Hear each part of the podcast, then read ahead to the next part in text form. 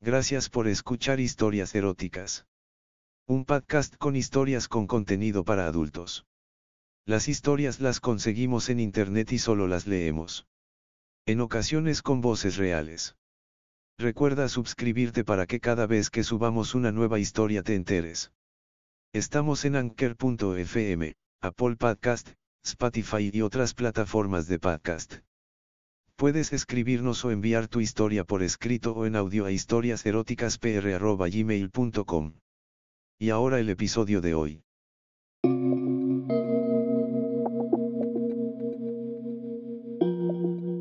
Mark, sabes que nunca me has caído bien. De hecho, por no gustarme, no me gusta ni tu nombre. ¿Cuánto hace que nos conocemos? ¿Tres? ¿Cuatro? ¿Quizá cinco años? Dime algo bueno que haya pasado entre tú y yo desde aquel fatídico agosto que viniste a vivir a nuestro piso. Yo te lo diré. Nada. Por aquel entonces yo salía con Miguel, aquel tipo delgado y con pinta de despistado, que a pesar de eso era el hombre más encantador con el que nunca antes me había acostado. El caso es que antes de que tú aparecieras, Miguel y yo nos amábamos con locura. El mundo era nuestro y nada iba a destruir nuestro amor. O eso creía yo. Pero entonces llegaste tú y comenzaste a pavonearte delante de nosotros. Que si yo tal, que si yo cual, siempre yo, yo, yo. Es que no sabes hablar de otra cosa. Miguel te cogió mucha manía. Podías llamarle celos, te odiaba. Siempre estaba despotricando de ti. Así fue, hasta que un buen día, no sé qué le hiciste, pero joder, cambió totalmente de actitud.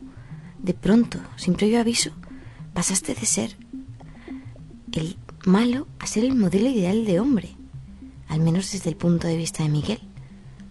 Fue cuando comenzó a darle la paranoia de que él no era lo suficiente macho para mí. ¿Quién le metería esas ideas en la cabeza? Estuve durante semanas haciéndole ver que no decía más que tonterías, pero al final lo hizo. Se marchó. Y tan solo me dejó una nota compuesta de seis líneas que aún conservo. Viví completamente hundida todo un año, quizá un poco más, y durante ese tiempo te odié profundamente hasta hoy. Lo de Miguel fue solo una de las tantas que hiciste para joderme, a mí y a mis compañeras de piso, incluida Monse, tu novia. Y ahora tienes el morro de sentarte ahí y poner, proponerme un polvo. ¿Y ella? Está aquí al lado. Eres capaz de follarme sabiéndolo. Eres capaz. Si no lo tuvieras tan claro, no te hubieras sacado la polla del pantalón y mucho menos te la estarías meneando delante de mis narices. ¡Qué hijo de puta! Incluso estás bien dotado. No puedo apartar la mirada de tu tranca, tan gruesa, tan poderosa. La estás haciendo crecer por momentos. La piel que cubre al glande comienza a retirarse. Dios, me estoy poniendo muy caliente. No te atrevas a acercarte a mí. No te levantes de la silla. Maldito. ¿Te crees que por poner tu rabo un palmo de mi cara te lo voy a comer? No, no. Me niego. Me... ¿Cómo eres capaz? ¿Cómo soy yo capaz de hacerte ahora una mamada? Y encima me la estoy currando. A Miguel le encantaba que se la chupara. Claro que la suya era de tamaño estándar. Agarro tu sexo por la base, lo meneo en el aire, lo zarandeo de un lado al otro y veo cómo cierras los ojos. Quizás excitarte sea al mismo tiempo una forma de torturarte. Así, rodeo el capullo con mis labios, los cierro a medio camino y te lo envuelvo delicadamente. Sientes mi piel y un dulce chispazo recorre tu tronco en dirección a los testículos. Chupo como una condenada, como si intentara extraer el flujo de tu sexo. Deja que con la mano vaya en busca del escroto y lo acaricie metódicamente.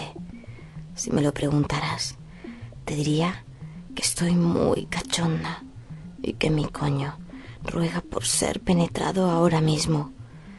Pero sé que me vas a hacer esperar. Primero es tu mamada. Luego te tomarás la molestia de follarme.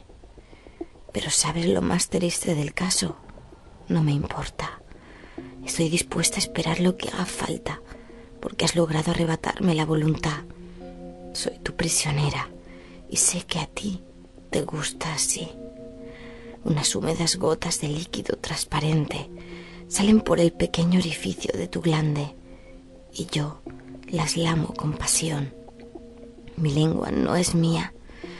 Gira alrededor de tu castigado capullo y rápidamente desciende por el tronco.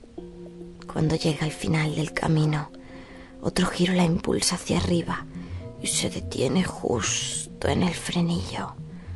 Me concentro especialmente en él.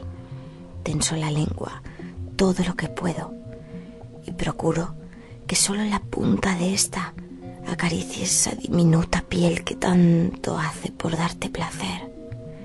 Yo contribuyo, lo sé, pero eso a ti no te importa. Con semejante erección, no deberías dudar más en metérmela. Los penes tiesos siempre suelen resultar muy atractivos a la vista. El vigor de un músculo totalmente tenso y palpitante despiertan el hambre, incluso la más frígida. Me pasaría horas admirándolo y masturbándome solo para ti. Pero también tengo derecho al placer. Lo dejo en tus manos. Sé que podrías cambiar de opinión y marcharte dejándome así, a medias. Pero la suerte me acompaña, de rodillas frente a mí, y tiras de mis bragas hacia abajo. Mm, así, con cariño. Por lo menos finge que estás dispuesto a hacerme disfrutar. Con tus dedos tiras de mis labios inferiores hacia los lados. Te detienes y admiras mi vagina, roja, ardiente. Te suplica que pases a la acción. ¿Es que no la oyes? Parece que sí. Así que directo al grano, te agarras el falo y lo clavas. Empujas con fuerza Oh, traspasas todas las barreras y te cuelas casi hasta tus pelotas. Chocan con mi culo. Oh, sí, sí. Sé que no vas a dedicarme ni una caricia. Sé que no vas a darme ni un beso. No sueño con que me pellizques los pezones, porque eres quien eres y a ti no te importa nadie lograré ser partícipe de ese placer, aunque no quieras compartirlo. Mm, inclinas el mecánico movimiento de dentro fuera y a cada roce la sensación de cosquilleo aumenta. Cierro los ojos, aprieto mis dientes con fuerza, los dedos se aferran a la manta que cubre la cama. Así, fóllame ládrame. ¿A qué esperas? Sí, la velocidad va en aumento. Cada vez empujas con más fuerza y me cuesta mantener el equilibrio. Tengo las piernas abiertas de par en par y comienzo a sentir dolor alrededor de mi coño. El dolor y el placer se funden. Esto es demasiado. Tus jadeos parecen animales. Gimes sin cesar. Yo también. Agarro tu brazo y casi de forma consciente hundo mis largas uñas color lila en la carne. Pero a ti te da igual, ni lo notas. Oh, estás demasiado concentrado en joderme viva. Mm, oh, sigue, no te detengas. ¡Qué calor! ¡Ah! Todo quema. Esto es casi insoportable. Lo dejaría ahora mismo si tuviera el valor. Pero el deseo de un orgasmo me puede más. Ah, desde lo más profundo, una indecible sensación de éxtasis asciende hasta llegar a mi sexo. Seguidamente se ramifica a través del resto de la anatomía, los brazos, las piernas, el corazón y finalmente la cabeza. Me abro en canal y me corro por completo. No tengo tiempo de detenerme y tú te corres dentro de mí. Oh, sí, oh, sí. Oh, oh sí, oh, sí, oh, sí. Oh, tu esperma fluye abundante, semen blanco y brillante que se cuela por mi abertura. Es más cálido de lo normal. Casi quema, casi duele. Pero no hay tiempo para prolongar el exceso de la diversificación. Tienes cosas más importantes que hacer. Cosas más importantes que yo. Como ver la tele o leer un libro. Todo es válido con un único fin. Joderme. Ahora en el otro sentido. Sacas la polla de mi sexo. La sensación es casi de alivio.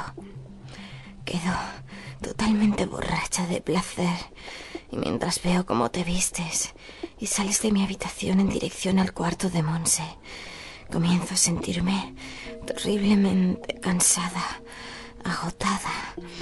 Los ojos se me cierran. Creo que voy a dormir así, desnuda, follada sobre mi cama. Y mientras besas a tu novia en la mejilla y le dices que la quieres, yo me doy cuenta de que me he enamorado de ti y seré capaz de cualquier cosa con tal de que seas mío, capaz de cualquier cosa.